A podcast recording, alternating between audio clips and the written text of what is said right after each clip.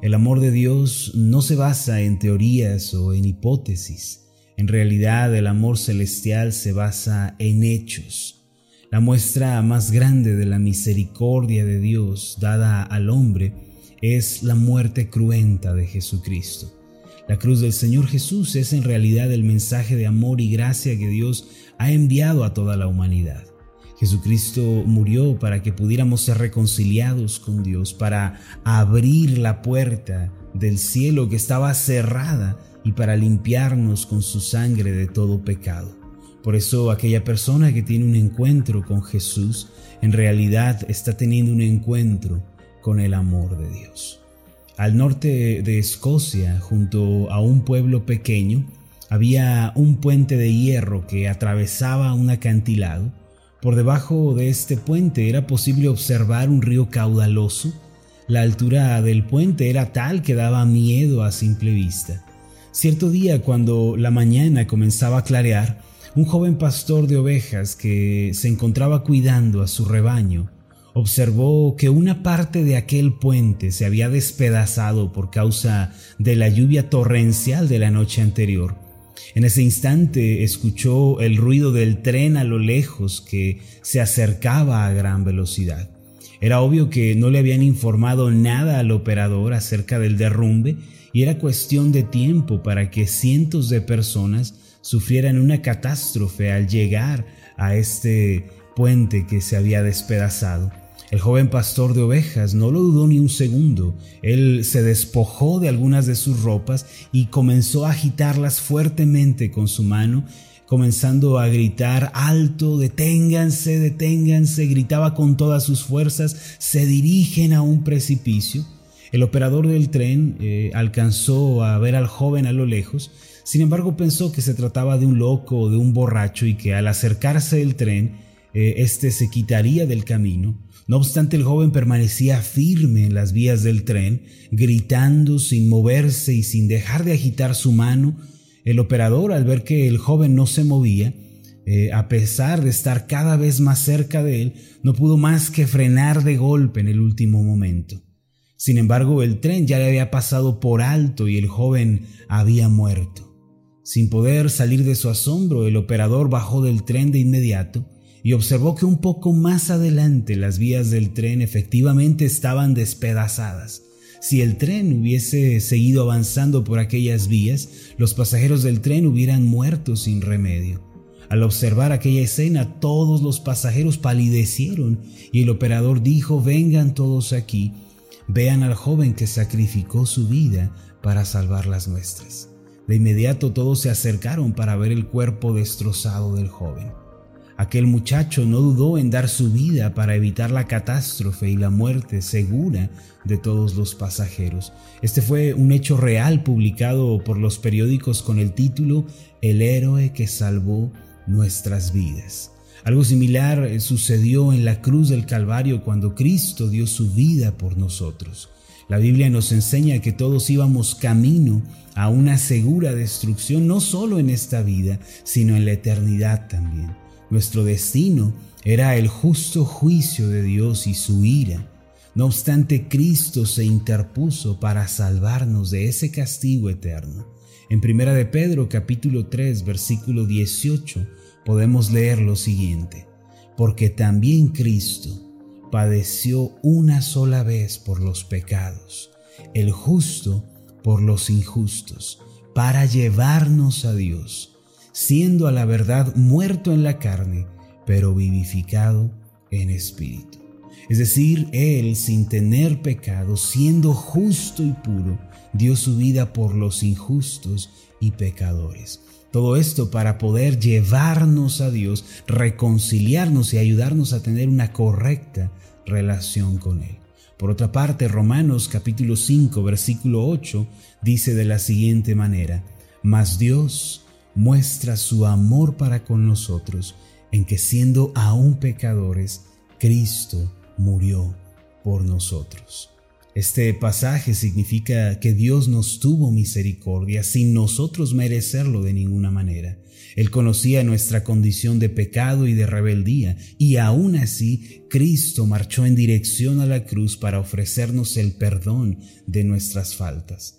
Para que podamos valorar el gran amor de Cristo, quien murió por nosotros, es importante que primero comprendamos la gravedad de nuestros pecados. Esto es solamente posible si consideramos que Dios es un Dios santo, es perfecta justicia y es absolutamente intolerante contra el pecado. ¿Qué quiere decir esto? Que Dios, al ser perfecta santidad y pureza, no tolera en su presencia ninguna clase de pecado, de ofensa o de iniquidad. Su santa presencia es agresiva, es severa contra el pecado y contra el pecador. Considere los siguientes pasajes con relación a lo que estamos diciendo, al Dios santo que no tolera el pecado, al Dios puro que no puede estar delante de la iniquidad, su sola presencia repudia el pecado y la iniquidad. Mire a la luz de estos pasajes lo que se nos enseña. Por ejemplo, en el Salmo 9, versículo 17 podemos leer lo siguiente, los malos serán trasladados al Seol todas las gentes que se olvidan de Dios. En este pasaje el Seol se refiere más que a la sepultura. Es el lugar de castigo para los malvados que no consideraron a Dios y que optaron por vivir en rebeldía contra sus mandamientos y contra sus decretos. Además, en, segundo, en la segunda carta de Tesalonicenses, capítulo 1, versículos 7 al 9, podemos leer lo siguiente, cuando se manifieste el Señor Jesús desde el cielo con los ángeles de su poder, en llama de fuego, para dar retribución a los que no conocieron a Dios, ni obedecen al Evangelio de nuestro Señor Jesucristo, los cuales sufrirán pena de eterna perdición excluidos de la presencia del Señor y de la gloria de su poder. Aquí se nos explica en palabras del apóstol Pablo que cuando Cristo venga por segunda vez al mundo, Él vendrá con sus ángeles ardiendo de ira, pues este es el significado de llama de fuego, él vendrá para dar el pago de sus pecados a aquellos que despreciaron y rechazaron el conocimiento de Dios. Este castigo tan severo será impartido a aquellos que no obedecieron a su glorioso evangelio, es decir, a aquellos que no se arrepintieron de sus pecados ni confiaron en su obra culminada en la cruz del Calvario. Al final dice que tales personas sufrirán una condenación de eterno castigo y serán excluidos de la presencia de Dios. Esto es así porque su santa presencia echará fuera a todos sus enemigos, tal como lo describe el Salmo 68, versículos 1 y 2, que también le pido que me acompañe leyendo este pasaje. Salmo 68, versículos 1 y 2 declara lo siguiente, levántese Dios, sean esparcidos sus enemigos y huyan de su presencia los que le aborrecen. Como es lanzado el humo, los lanzarás. Como se derrite la cera delante del fuego, así perecerán los impíos delante de Dios. Aquí los que le aborrecen son aquellos que no le conocieron ni le consideraron en sus vidas, sino que eligieron la perversidad, eligieron la sensualidad de este mundo. Tales personas que aquí se describen como enemigos de Dios serán echadas fuera de su presencia para siempre. Ahora, si somos sinceros, a la luz de los versículos anteriores, podemos confesar que nosotros éramos todo lo anterior, enemigos de Dios, no obedientes a su evangelio, sino dándole la espalda, éramos personas que le resistíamos. Ciertamente la consecuencia de nuestros pecados era el castigo eterno y el rechazo divino. Sin embargo, el Dios de misericordia y gracia nos dejó ver la muestra más asombrosa de amor por medio de la muerte de su Hijo Jesucristo. Para que pudiéramos ser perdonados, para que nosotros, siendo pecadores, enemigos, eh, siendo corruptos y depravados, siendo enemigos en nuestra mente y enemigos en nuestra forma de vida, para que este tipo de personas, nosotros, pudiésemos ser perdonados de toda aquella maldad y pudiéramos ser limpios para estar en la presencia de Dios. Cristo tuvo que morir en nuestro lugar pagando nuestra deuda. Aunque somos injustos y pecadores, cuando creemos en Cristo como Señor y Salvador, cuando creemos en su obra culminada en la cruz, entonces somos revestidos de su justicia y así podemos entrar en la presencia de Dios como si nunca hubiésemos pecado. Esta es la razón por la que Cristo tuvo que morir para que nosotros fuésemos perdonados y reconciliados con Dios. Así como aquel tren de la historia del principio corría a gran velocidad directo a su propia destrucción, nuestras vidas corrían hacia la catástrofe y hacia la condenación final que es el infierno. No obstante, el Hijo de Dios se interpuso, dejando que destrozaran su cuerpo y derramando toda su sangre. Todo esto con la finalidad de detener nuestro avance hacia la perdición. Con su sangre Jesucristo abrió las puertas para que pudiésemos entrar al cielo. En Hebreos capítulo 4, versículo 14 está escrito lo siguiente, Por tanto, teniendo un gran sumo sacerdote que traspasó los cielos, Jesús, el Hijo de Dios, retengamos nuestra profesión.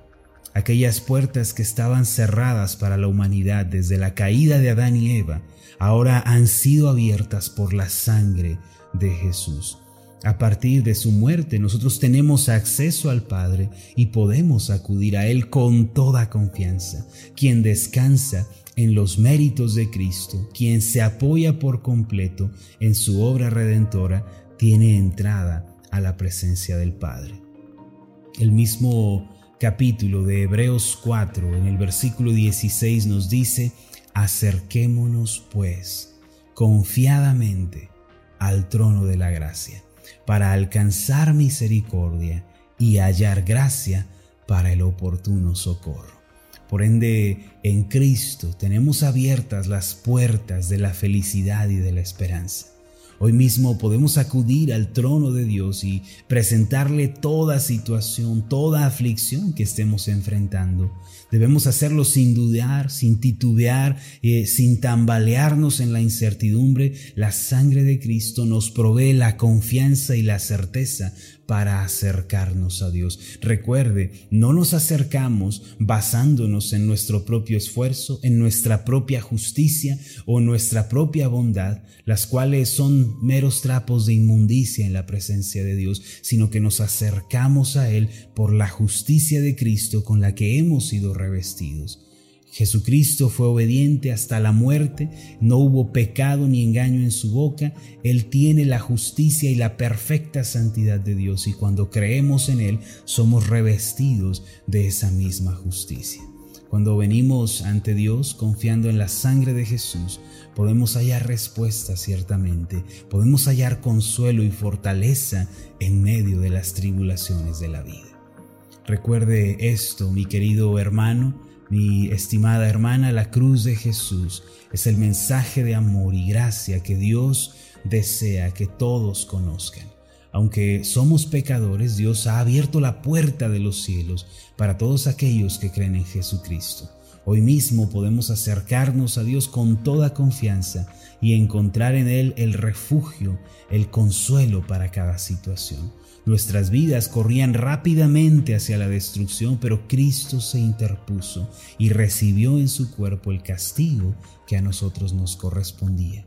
Por ende, aquellos que creen en Él y que le reciben pueden ser reconciliados con Dios, pues todos sus pecados y faltas han sido lavados por la sangre de Jesús. La cruz de Jesucristo es la muestra del amor de Dios para el hombre. Permítame hacer una oración por usted. Amado Dios y Padre Celestial, te damos las gracias por la tremenda bendición que nos has dado en Cristo. Nuestro destino era el rechazo y el castigo eterno, pues ciertamente somos pecadores. Estamos llenos de maldad, como dice la Escritura, desde la planta de nuestros pies hasta la cabeza, no hay cosa sana en nosotros.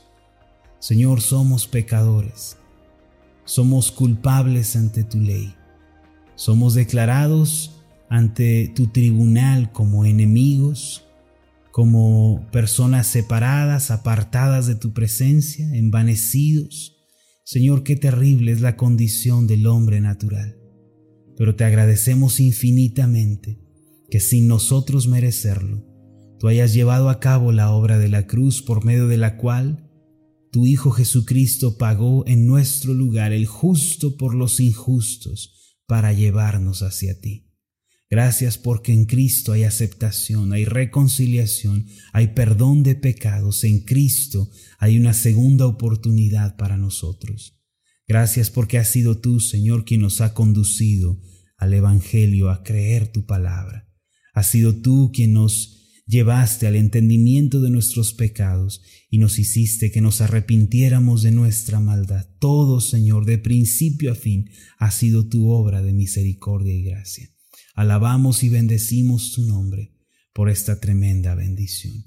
Que todos nosotros el día de hoy podamos aceptar esta gracia y podamos basar nuestras vidas en el sacrificio de Cristo, no en nuestras propias justicias, no en nuestra bondad personal, sino en lo ocurrido en la cruz del Calvario. Que todos pongamos nuestra esperanza allí y que comprendamos que hemos sido amados y perdonados en la cruz de Jesucristo.